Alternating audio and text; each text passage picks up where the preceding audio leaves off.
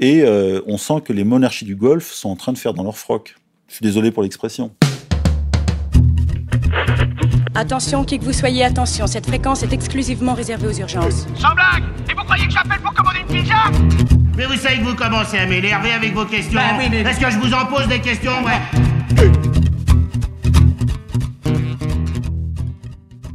Alors, c'est relativement passé inaperçu dans les médias, mais un traité international, peut-être euh, de premier plan, peut-être historique, a été signé mi-septembre 2020 entre Israël et les Émirats arabes unis sous l'égide des États-Unis. Plus précisément, ces accords qu'on appelle les accords d'Abraham se divisent en deux traités de paix.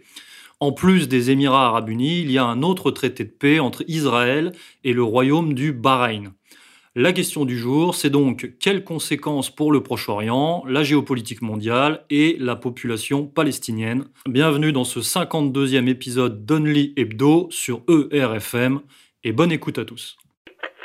Tout d'abord, merci de m'avoir invité. Nous vous félicitons, nous nous félicitons et le monde entier à l'occasion de la signature officielle de l'accord de paix entre les Émirats arabes unis et Israël, ainsi que la déclaration de paix entre le Royaume de Bahreïn et Israël. Nous sommes bien conscients que cette décision courageuse est le résultat d'efforts importants et a été prise par des dirigeants sages et visionnaires qui ont pris des décisions extraordinaires dans des moments difficiles. Nous sommes absolument certains que cette étape et celles qui suivront seront positives pour nos pays et la région, et même pour le monde entier, puisque la paix, la stabilité et la sécurité ouvrent la voie à de grandes réalisations. Et concernant votre question sur l'ambiance aux Émirats après la signature de l'accord, je tiens à vous assurer et à confirmer que malgré la chaleur, l'ambiance aux Émirats est positive et qu'il y a un esprit de coopération venant des citoyens émiratis et des résidents permanents, même des touristes qui vivent heureux et acceptent ce que la vie apporte. Tout le monde est étonné par cet accord, tout le monde est heureux, et tout le monde attend de voir les fruits de l'accord lorsqu'il sera mis en œuvre. Bouleversement, coup de maître de Donald Trump, victoire de Netanyahou, coup dur pour les Palestiniens, beaucoup de questions en suspens depuis la signature de ces accords d'Abraham. Alors déjà, on peut constater que les médias n'en ont pas beaucoup parlé parce qu'ils ne savent pas vraiment sur quel pied danser euh, avec cette affaire. On ne sait pas vraiment qui ressort gagnant. Euh, chaque partie a sa propre vision, mais on a tout de même l'impression que c'est une, c'est une page qui se tourne, c'est une nouvelle date, et que potentiellement les, accords d'Abraham vont enfin, j'ai envie de dire, euh, prendre le dessus et remplacer euh, les accords d'Oslo. Hein, on va peut-être enfin sortir de la fameuse solution à deux États, puisque il faut le dire, c'est la situation euh, israélo-palestinienne et plus largement au Proche-Orient est bloquée depuis les accords d'Oslo, depuis 1993. Hein. Qu'est-ce que vous en pensez, Monsieur Corias?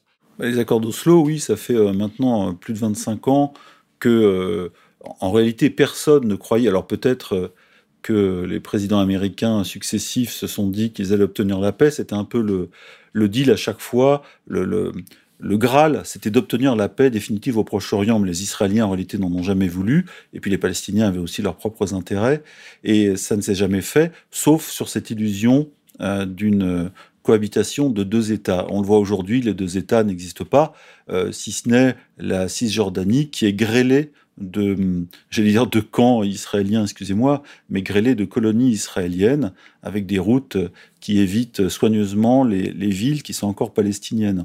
Donc la Cisjordanie, hein, pour ceux qui ne savent pas, hein, c'est un, un, presque État palestinien, mais qui est miné de l'intérieur par des colonies israéliennes et qui avait été dealé après la guerre de... En fait, la Cisjordanie a été... Euh, gagné ou envahi par les Israéliens après la guerre des six jours en 67, évidemment jamais rendu, et euh, peu à peu, les Israéliens, depuis euh, une cinquantaine d'années, donc, ont euh, installé des colons à l'intérieur. Alors, même s'ils sont sortis de Gaza et que Gaza devient une enclave palestinienne sous la direction du Hamas, la Cisjordanie, elle, est plutôt sous la direction du Fatah, qui est, un peu en gros la, gauche palestinienne, et le, Hamas, c'est le, parti euh, islamiste ou islamique euh, palestinien. Euh, bref, la solution à deux États, elle a vécu depuis longtemps, et on, dirait que les monarchies du Golfe, dont Abu Dhabi, se disent, avec évidemment l'Arabie saoudite derrière, bon bah c'est plié, c'est fini pour les deux États, on va on va mettre sous, sous le tapis notre défense de, de, la Palestine pour tendre la main à Israël et éventuellement essayer de vivre en paix avec l'entité israélienne. Voilà, c'est ce qui se passe. Oui, alors parce que on va peut-être le rappeler à nos auditeurs, hein, les accords d'Oslo de 1993 étaient signés par euh, Yasser Arafat, euh, Yitzhak Rabin sous l'égide de Bill Clinton, et c'est vrai qu'ils entendaient mettre euh, en place ces accords, la fameuse solution à deux États, mais dans les faits, euh, on sait très bien que ça n'a jamais été viable, simplement parce qu'Israël ne veut pas d'un véritable État palestinien euh, à ses portes.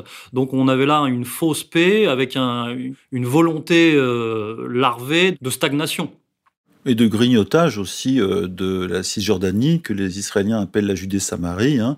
Là, on retourne à des sources bibliques plus ou moins douteuses. Et, et tout cela sous l'œil de l'ONU, qui a pourtant condamné l'occupation de la Cisjordanie par Israël, mais euh, les, euh, comme on dit, les décisions de l'ONU ne pèsent pas face euh, à l'armée israélienne qui a tous les droits sous le parapluie américain. Donc les Américains ont aussi mené un jeu très hypocrite de ce point de vue, parce que s'ils avaient voulu vraiment la paix, ils auront empêché de toute manière Israël, qui soutiennent à la fois financièrement et militairement, de d'envahir ce cette enclave, évidemment plus grande que Gaza, ça fait 5000 km, la Cisjordanie et Gaza, c'est tout petit, mais euh, il leur a interdit quasiment euh, physiquement de, construire leur colonie là-bas. Or maintenant, il y a un demi-million euh, d'Israéliens en Cisjordanie. Il y a, sur une population mondiale d'un peu plus de 8 millions de Palestiniens, il y en a la moitié qui sont en dehors du pays. Il y en a à peu près 3 millions en Cisjordanie, 1 million à Gaza. Voilà, donc ce pays est coupé en trois une moitié l'extérieur, trois quarts de la moitié en Cisjordanie et un quart de la moitié euh, à Gaza. Voilà, donc tout a été découpé. C'était l'intérêt évidemment d'Israël de le faire. Et euh, avec cet accord, l'accord Abraham, euh, Netanyahou s'est félicité, lui qui est très très en difficulté sur le plan intérieur, évidemment, on a vu il y a des révoltes, des manifs, enfin des révoltes, hein, pas jusque-là, mais au moins des manifs, hein, et surtout un pouvoir euh, très très euh, disqualifié, euh, lui se retrouve à, pérorer et à dire que c'est une victoire, puisque non seulement Israël aurait, et là j'utilise le conditionnel, obtenu la paix avec les pays arabes, ceux de la Ligue arabe en gros, et on reviendra là-dessus. Et en plus, lui ne renonce pas, puisqu'il l'a dit de manière très rouée, il n'en renonce pas à carrément l'annexion de euh, la Cisjordanie. Hein. Il l'a dit en, le criant moins fort, mais c'était en direction évidemment des durs de la tendance sioniste. Euh, voilà, donc on peut s'attendre, euh, je pense, à, des événements plus durs bientôt. Et si cet accord a été obtenu par euh, Jared Kushner au nom de Trump entre les deux parties, Abu Dhabi et Israël, eh bien, on peut penser que euh, derrière les cris de victoire du camp américano-sioniste, euh, il pourrait y avoir des difficultés grandissantes, euh, surtout sur la résistance palestinienne qui s'estime flouée évidemment des deux côtés, elle n'a pas participé au débat, et en plus carrément trahie par les monarchies du Golfe qui aujourd'hui ont plus peur de l'Iran et de la Turquie, et surtout de l'Iran, que de l'entité israélienne, qui lui servirait aujourd'hui peut-être de nouveau parapluie, parce que euh, à la place des Américains, parce que les monarchies du Golfe, et donc les monarques, ne se sentent peut-être pas forcément extrêmement légitimes dans leur pays. Et pour en revenir très rapidement à Abu Dhabi, c'est une des, euh, un des régimes les plus durs euh, et les plus antipopulaires dans le Golfe. Et ce régime, lui, un peu comme celui euh, de Mohamed Ben Salman en Arabie Saoudite, euh, ne tient que sur la coercition et puis l'achat en gros de voix, etc. Mais euh, ils ont peur, ils ont peur de renversement, ils ont peur d'un printemps arabe. Et on a vu avec les événements de Bahreïn il y a quelques années que un soulèvement est possible, pas forcément chiite, mais aussi sunnite, ou en tout cas, je dirais, non pas dicté par par Erdogan qui tient un peu avec le Qatar les frères musulmans, mais en tous les cas, euh, une révolution islamiste ou islamique à l'iranienne ou à la turque, euh, à la fois, euh, je dirais, islamique à l'iranienne ou alors démocrate à la turque, qui mettent la pression ou qui mettraient la pression sur les monarchies du Golfe. voilà, donc tous ces pays-là qui ont fait cet accord ont des problèmes intérieurs et essayent de sceller des accords euh, pour montrer leur pouvoir, leur influence, etc. à l'extérieur. Mais il n'est pas sûr que ce soit très durable. Ben, vous l'avez euh, souligné, mais on va peut-être euh, réaffirmer ce point. Euh, parmi ces pays qui ont des problèmes intérieurs, effectivement, Israël est quand même en pointe, puisque Netanyahou a été, vindicatif et a, eu effectivement une rhétorique assez, violente par rapport à la poursuite de, la colonisation. Mais dans les faits, en a-t-il les moyens? Et puis, il faut aussi parler de la situation intérieure israélienne, c'est-à-dire que le pays est quand même, est quand même relativement paralysé. on le dit depuis plusieurs émissions en Israël, et c'est unique au monde, il y a deux premiers ministres. Hein. il y a euh, Benjamin Netanyahou, alors qui lui a une politique effectivement beaucoup plus basée sur euh, l'impérialisme, et euh, Benny Gantz, qui lui a une politique, on va dire, un peu plus sécuritaire, voilà, recentrée. Et, et, malgré les apparences, peut-être que ces accords d'Abraham ne sont pas une victoire pour Netanyahou, mais peut-être une victoire pour Benny Gantz. Oui, indirectement. En tous les cas, Trump, lui, euh, avait besoin, pour redorer son blason aussi, interni par les soi-disant 200 000 morts dus au Covid-19 et utilisés par euh, Joe Biden et les démocrates contre lui, il avait besoin de redorer son blason au niveau extérieur. C'est vraiment toujours pareil. Hein. Euh, notre président François Hollande, l'ancien, avait lui choisi de faire la guerre au Mali contre les djihadistes ou les prétendus djihadistes qui s'opposaient voilà, enfin, qui voulait faire carrément une partition euh, du Mali. Il avait voulu s'en sortir à l'extérieur. Bon, ça a mal fini pour lui. La guerre au Mali est toujours là. Euh, Hollande a disparu. Euh, on, peut prédire aussi des difficultés grandissantes parce que le, Netanyahou n'a fait avec cet accord que gagner du temps, et en plus cet accord euh, est en train peut-être de euh, séparer, ou en tous les cas d'agrandir la distance entre, j'aime pas cette expression parce qu'elle est un peu cucu, la rue arabe et euh, les régimes arabes, et surtout les régimes non démocrates. En tous les cas, les peuples arabes, eux, qui restent anti-israéliens globalement, euh, ont peut-être du mal à suivre et à comprendre les jeux tactiques de leurs de leurs représentants, mais pas élus, hein, puisque ce sont des princes pour la plupart dans les monarchies, et avec, avec l'entité israélienne. Et tout ça pourrait mener, alors même si c'est une victoire de courte durée pour Netanyahou, Trump ou l'axe Jared Kushner, Kushner euh, Donald Trump, ça peut euh, mal se passer à l'avenir. Et euh, je parle même pas en fait de l'unité arabe maintenant, qui est carrément par terre. Même si après l'accord d'Abu Dhabi et, Bahreïn, même si le Oman et surtout l'Arabie saoudite suivent, puisque avec Mohamed, Ben Salman, on le sait, MBS, le rapprochement avec Israël est, déjà dans les faits, il est, il est effectif, mais il n'est pas encore officiel, hein, puisque la Ligue arabe euh, s'est euh, fondée sur euh, le refus à la fois de, reconnaissance de l'État d'Israël et surtout la défense de la Palestine et de la création d'un État palestinien, ou de la recréation, puisque l'État existe de fait, mais il est occupé. Alors pour le moment, il n'y a que quatre États hein, euh, qui ont reconnu, qui ont normalisé leurs relations avec Israël, quatre États arabes. Il y a la Jordanie, l'Égypte et maintenant, donc c'est officiel, les Émirats arabes unis et le Royaume du Bahreïn. Et c'est vrai que on se demandait d'ailleurs euh, que venait faire le Royaume du Bahreïn dans cette affaire, mais peut-être que il est là pour impulser la dynamique, pour inciter les autres euh, pays arabes à, à suivre le pas. Oui, Oman, on l'a dit. Alors, les gens connaissent peu Oman. Ce sont des, sont, sont des zones pétrolières hein, en général qui sont protégées euh, par les Anglo-Américains. Euh, Oman va suivre probablement et l'Arabie Saoudite aussi. Mais l'Arabie Saoudite voulait savoir, en laissant euh, euh, les, les, EAU, Émirats Arabes Unis, faire en gros le sale boulot, savoir comment serait prise cette décision au niveau international vis-à-vis de l'opinion publique, qu'elle soit arabe ou occidentale.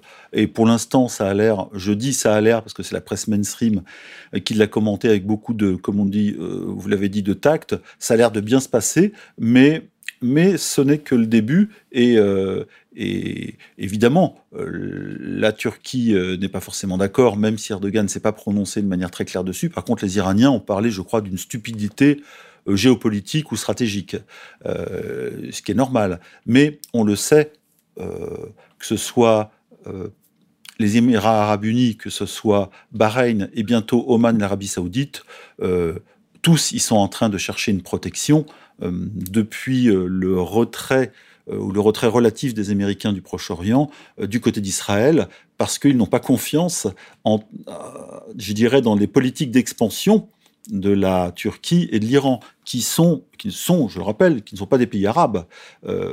et la Turquie est une démocratie théoriquement laïque, même si l'AKP est un parti islamiste, le parti du président. Et puis l'Iran, depuis 1979, est une, non pas une monarchie, ni une démocratie, mais c'est un pays, un régime islamique et euh, qui euh, tente bien des peuples euh, du côté même du Golfe. Et c'est pour ça que les Saoudiens surtout en ont peur. Il y a des chiites en Arabie Saoudite, il y a des chiites au Qatar, même si c'est pas une majorité, ce sont des pays sunnites. Hein. Mais l'exemple du Bahreïn où il y a eu des révoltes chiites qui ont été matées dans le sang, euh, a foutu la trouille à tous les princes, les milliers de princes oisifs et branleurs euh, de la région, et qui vont chercher euh, maintenant protection du côté d'Israël, qui a la, bombe atomique. Mais il ne pèse rien face, effectivement, aux volontés aux volontés d'expansion de l'Iran, qui sont réelles, hein, et de la Turquie, qui ont deux armées puissantes, organisées et qui ont fait leurs preuves. la Turquie a la première ou deuxième armée, je crois, de l'OTAN, la deuxième derrière les États-Unis.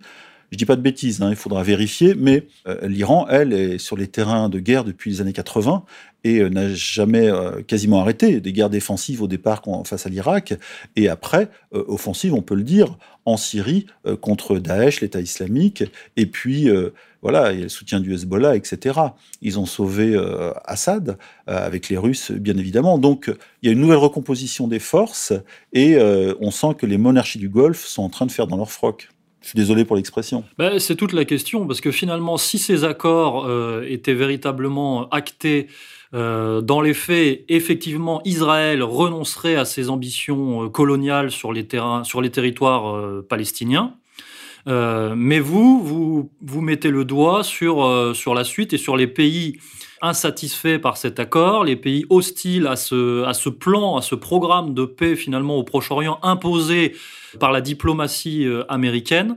Et donc, euh, vous nous soulignez le fait que peut-être que les Iraniens et les Turcs ne vont pas s'aligner euh, sur ce, sur ce remodelage. Ah, ça c'est clair. Mais en même temps, le, pseudo-retrait américain, hein, même si Trump a dit qu'il aimait bien le pétrole irakien, irakien leur donne non pas des boulevards, mais des possibilités de, de, prendre du terrain un peu partout. Alors, on sait que les Iraniens, avec leur axe, euh, jusqu'à Damas ont, pris une partie du pouvoir, puisque l'Irak est en partie chiite aujourd'hui, ou l'était déjà, mais en tous les cas politiquement est devenu euh, pas pro-iranien, parce qu'il y a eu évidemment des résistances, mais disons que euh, de Beyrouth à Damas, en passant par euh, Bagdad et jusqu'à Téhéran, un axe s'est formé qui a fait peur à Israël. Et euh, euh, cette puissance régionale s'exprime aujourd'hui, on le sait tous, même s'il y a encore des, des, frictions, ou il y a toujours eu des frictions entre Poutine et le pouvoir iranien, que ce soit Rouhani ou Khamenei, eh bien, la puissance est là, elle est évidente régionale, et puis les, Iraniens ont soutenu aussi la, la résistance yéménite anti-saoudienne donc au Yémen, euh, où d'ailleurs Abu Dhabi était euh, présente et a retiré ses soldats, voyant le bourbier, le merdier que c'était. Et de l'autre côté, la Turquie, on le voit, a des ambitions en Méditerranée, notamment pour le gaz, et où elle s'affirme de plus en plus, d'abord contre la Grèce et Chypre aussi évidemment, ou la partie sud de Chypre, mais aussi contre Israël, qui a les mêmes ambitions en Méditerranée et qui va se heurter de toute façon à la puissance ottomane. Et, on le voit aussi, le la, redistribution, la reconstitution euh, un peu tectonique des puissances régionales s'opère actuellement en Libye, euh, où euh, évidemment le pays est coupé en trois quasiment, avec une forte présence turque pour ou du côté de, comment il s'appelle Sarraj, je crois, et avec de l'autre côté les Égyptiens qui sont évidemment euh, pour euh, Haftar, ça on en a déjà parlé, euh, mais là on retombe sur le contentieux, évidemment, turco-égyptien qui a eu lieu, je crois, en 2013, lorsque Morsi, l'islamiste, donc frère musulman, avec la Turquie, le Qatar derrière lui, a été débarqué par Sisi, Al-Sisi, le général, avec les Américains derrière, probablement les Israéliens, et l'Égypte, entre guillemets, a été sauvée du camp islamiste par une intervention extérieure euh, camouflé sous euh, le nouveau pouvoir du général Sissi. Et, donc là, ça a mis un coup d'arrêt à l'expansion turque. Au, alors là, pour le coup, on était en, Afrique, mais euh, c'est le prolongement des guerres un peu du Proche-Orient. Et toute la zone est en fusion, ou en tous les cas, il y a des, fumerolles un peu partout. Et là où le Qatar et la Turquie ont pris un coup sur le nez, c'est-à-dire en, Égypte. Ils, ont été, euh, évidemment, euh, en Libye, euh, ça c'est plus tard, mais surtout en Syrie, ils ont été tentés de renverser le, pouvoir d'Assad. Ça n'a pas marché parce que les Russes sont intervenus. Donc au, au-delà de ces trois puissances régionales que sont Israël, la Turquie et l'Iran, il y a quand même les deux grands qui planent. On le sait avec Trump qui n'a pas abandonné euh, je dirais, le pétrole de la région, qui ne veut pas non plus que la Chine, avec sa route de la soie, s'impose euh, trop facilement là-bas. Et, euh, puis d'ailleurs, le ciel appartient toujours aux Américains, hein, qui ont les drones, les AWACS, etc. Ils surveillent tout, ils savent tout. Et puis de l'autre côté, il y a la puissance russe, qui semble non interventionniste hein, depuis la victoire quasiment en Syrie obtenue, mais qui règle le jeu et qui siffle quand l'un des, des trois euh, puissance ou l'une des trois puissances régionales va trop loin. Donc le jeu est toujours réglé par les deux super grands, même si pour l'instant on ne parle pas de la Chine, mais les trois nouveaux grands que sont Israël, la Turquie et l'Iran sont en train de euh, se redistribuer les cartes. Et euh, et il n'est pas certain que là-dedans, le grand Israël en sorte vainqueur, ou, ni que les accords d'Abraham entre Abu Dhabi et Israël, euh, soit, ou, plutôt les Émirats arabes unis et Israël, euh, soient une victoire euh, pour Israël. Peut-être à court terme et au niveau de l'image, mais peut-être pas sur la durée, justement à cause des peuples arabes qui voient ça d'un très mauvais œil. Euh, pour ce qui est de l'Iran, euh, et plus largement de l'axe de la résistance, euh, on pourrait quand même faire remarquer que ces derniers, ces derniers mois, cette dernière année, l'axe de la résistance a tout de même été affaibli hein, par la mort de, de Soleimani et aussi par l'attaque du port de Beyrouth. Et puis l'Iran, il faut le dire, est un pays entre guillemets divisé aussi. Donc, est-ce que la problématique iranienne sera si importante que ça à gérer en, en termes régionaux euh, c'est pas sûr. Et pour ce qui est de la Turquie, effectivement, là, c'est plus problématique, mais on peut espérer, enfin, on peut espérer, on peut imaginer que le, grand frère euh, russe euh, garde un œil sur la question. Oui, et puis de toute façon, c'est les accords d'Astana, je crois, entre Russes, Syriens, Turcs et, Iraniens qui avaient réglé la question. Les Américains, ni les Français d'ailleurs, n'étaient invités. donc, on, on, sait que à la fois au Proche-Orient et en Asie mineure, pour l'instant, euh, ce sont ces puissances régionales et la Russie euh, qui gèrent le jeu. Euh, mais l'Iran, effectivement, est affaibli par les sanctions qui viennent d'être redurcies, je crois, par Mike Pompeo, mais sur ordre de Trump. Trump qui, comme avec la Corée du Nord, cherche un accord. Alors là, pour le coup, ça va être un peu raide d'obtenir cet accord en octobre. Les élections américaines sont le 3 novembre. Mais il aurait voulu, je pense, un accord en mettant une pression maximale économique sur les Iraniens. Mais les Iraniens euh, sous la pression économique évidemment américaine, se sont affaiblis, ce qui a monté, comme vous l'avez dit, une partie du peuple iranien contre euh, sa représentance, sa, gouvernance, et euh, ça a donné quoi? Ça a donné la tendance un peu réformiste, ou disons très lointainement pro-américaine ou la tendance soft contre les durs du régime qui pour l'instant ont obtenu euh, gain de cause lors de, des soulèvements qui ont eu lieu euh, il y a quelques, quelques dizaines de mois. Ça a fait de l'Iran un pays affaibli économiquement mais qui avait toujours la main euh, militairement au Yémen, en Syrie, etc. Et il n'est pas certain que euh, les sanctions, on l'a vu euh, quand Poutine s'est moqué un peu des sanctions américaines ou européennes, euh, il a réussi à relever son agriculture, à redévelopper son industrie, à ouvrir des passerelles économiques avec la Chine. Et l'Iran fait pareil. L'Iran s'ouvre à d'autres pays. La Chine est en train de développer justement son influence. Là où l'Amérique fait des sanctions, la Chine avance. Donc c'est un jeu dangereux aussi pour Trump que d'affaiblir l'Iran, puisque ça augmente augmente évidemment les relations bilatérales avec d'autres grands, c'est-à-dire russes, russes et chinois. Voilà, c'est aussi la limite. Donc effectivement, Iran affaibli actuellement. Euh, Erdogan euh, de la Turquie vend en poupe avec toutes ses possibilités, mais toujours la Russie derrière, euh, qui, en investissant le moins possible en hommes et en matériel, obtient quand même l'arbitrage dans la région. Et puis, il y a la, nouvelle déstabilisation en Asie mineure, hein. Erdogan qui regarde l'Asie mineure d'un œil gourmand, cet ancien empire ottoman en partie, et qui aujourd'hui fait les yeux doux aussi euh, du Turkménistan ailleurs à, un Erdogan qui euh, par nationalisme et pan-turquisme, envie de reconstituer quelque chose du passé. Et on le voit avec le, les nouveaux engagements militaires entre Arméniens et Azéris ou Azerbaïdjanais. il y a d'un côté les Turcs qui sont impliqués, je crois qu'ils sont même impliqués sur une dizaine de terrains militaires, et on peut dire aussi autant de la France. Hein.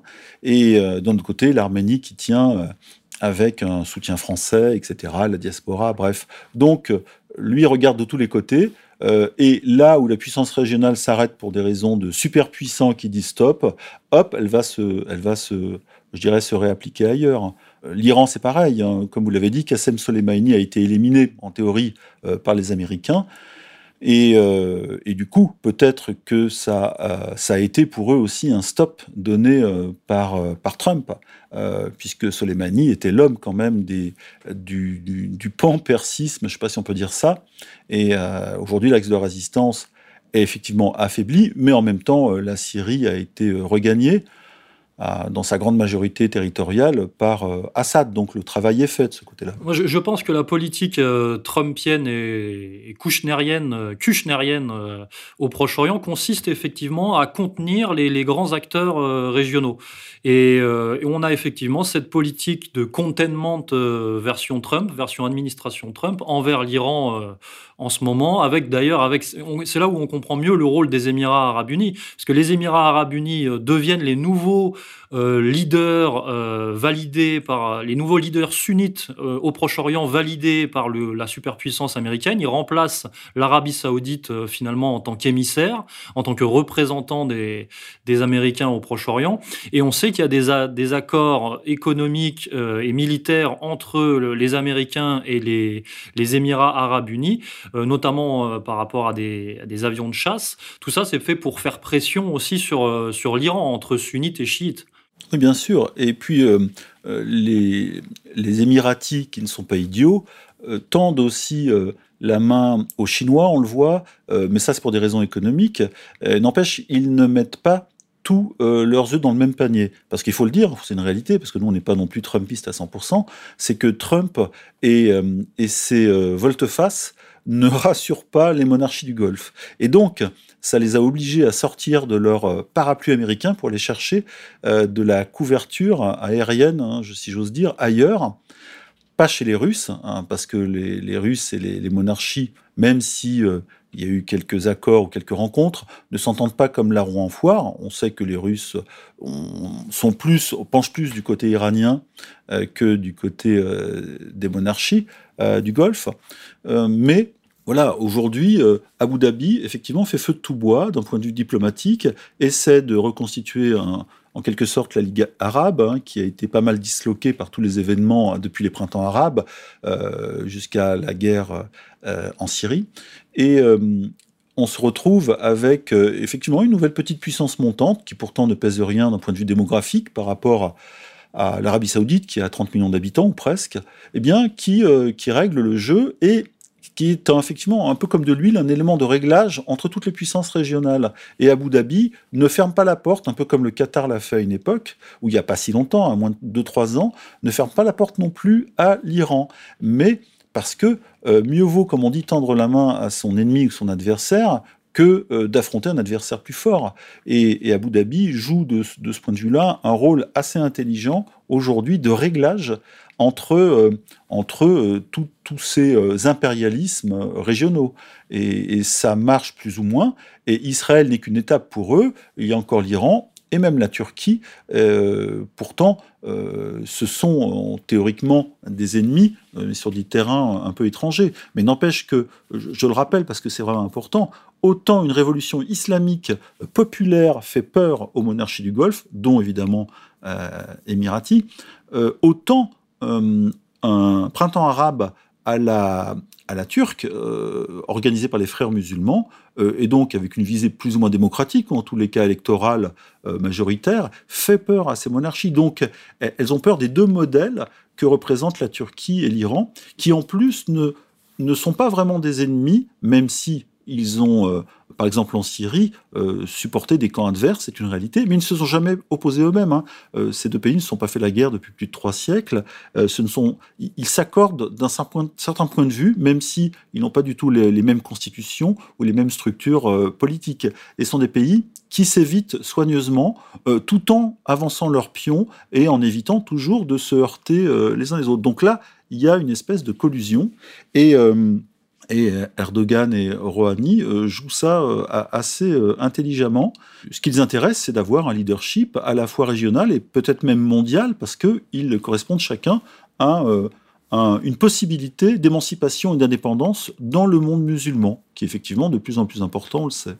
Un dernier mot autour bah, de, de l'élection américaine, parce que le fait est que ces accords sont possiblement, potentiellement euh, une grande avancée euh, malgré tout dans la région, mais il va rester beaucoup de, paramètres à gérer. Mais si on avait un changement d'administration aux États-Unis, et si c'était l'administration pour le moment Biden, parce qu'on ne sait même pas si Biden va, vraiment représenter les démocrates, mais on va dire si on avait une autre administration euh, que l'administration Trump au pouvoir américain dans quelques mois, là la situation au Proche-Orient pourrait être totalement bouleversée. Quoi. Euh, si, euh, si, Trump est un non-interventionniste qui joue apparemment le jeu israélien tout en les mettant dans l'embarras, parce que euh, Netanyahou, on l'a vu, a, souvent crié victoire après les décisions trumpiennes, tout en réalisant après que ça serait beaucoup plus difficile pour Israël, et ça serait même presque un isolement. Euh, ce qui fait beaucoup peur à, cette soi-disant euh, euh, seule démocratie du Proche ou du Moyen-Orient, bien si on change de paradigme et donc de politique aux États-Unis, si on en revient à une politique démocrate bah, interventionniste, avec derrière Biden, ce pauvre couillon de Biden, les, les faucons américains, les vrais néocons, le pouvoir profond, le Pentagone, on l'appelle comme on veut, là, là, effectivement, euh, ça peut rabattre les cartes, mais aujourd'hui l'Amérique a-t-elle les moyens de s'opposer, par exemple, euh, d'imposer sa force à nouveau au Proche-Orient et euh, de se heurter à nouveau avec la Russie, c'est pas certain, parce que le, grand chantier américain aujourd'hui est économique, et c'est donc plutôt la Chine qui est dans le viseur que la Russie. Et Trump, en, en quatre ans, a quand même mis la pression sur l'OTAN, et même si l'OTAN essaie de se débrouiller pour resserrer sa ceinture autour de la Russie, on sent bien qu'il y a de l'eau dans le gaz, que euh, les pays de l'OTAN, les pays européens, les puissances occidentales euh, vacillent autour de, de l'axe américain, que c'est plus la bonne ambiance d'avant, euh, et que même maintenant les Allemands cherchent d'autres, je dirais, parapluies que les Américains, et c'est pour ça qu'ils ont même proposé aux Français de partager leur parapluie nucléaire. Euh, donc Trump a quand même changé les choses, euh, les, tectoniques quasiment dans tous les points chauds du monde, et, euh, des pays émergents, les BRICS, etc., en profitent. maintenant, on dirait presque qu'il a, a libéré les puissances régionales, et malgré, malgré euh, pour l'ensemble des opinions internationales, euh, malgré euh, qu'il passe pour un fou ou quelqu'un je dirais, d'incohérent. Et on, on, imagine que le retour du Pentagone, s'il était battu après le 3 novembre, le retour du Pentagone ou du pouvoir profond aux affaires serait beaucoup plus compliqué, euh, c'est-à-dire des interventions américaines seraient beaucoup plus compliquées et même peut-être pas forcément très acceptables dans l'état actuel économique des États-Unis par le peuple américain. Donc euh, Trump a, j'ai l'impression, il a, il a fait avancer des choses et les Américains ou même le pouvoir américain, s'il change, aura du mal à revenir en arrière il a initié des choses qui sont difficiles à, contrarier. D'ailleurs, on parle de lui euh, comme le prochain euh, nommé au prix Nobel de la paix. Et là, pour le coup, ce ne serait pas, euh, ce sera pas usurpé. c'est quelqu'un qui a, je crois, dans la longue lignée des présidents américains agressifs, a, lancé le, et le moins de guerres et surtout a arrêté le plus de guerres aux États-Unis, qui sont les champions du monde depuis même, je crois, euh, même 150 ans, des guerres, euh, des guerres projetées à l'extérieur, hein, et même des massacres.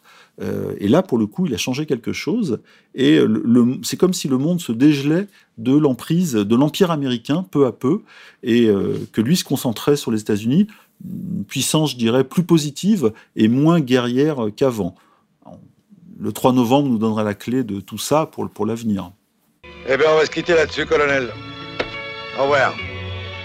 Chers auditeurs, tout est encore à consolider, mais ces accords d'Abraham semblent stopper la politique colonisatrice sioniste et imposer la paix dans la région. Reste à observer les comportements des différents protagonistes dans les prochains mois.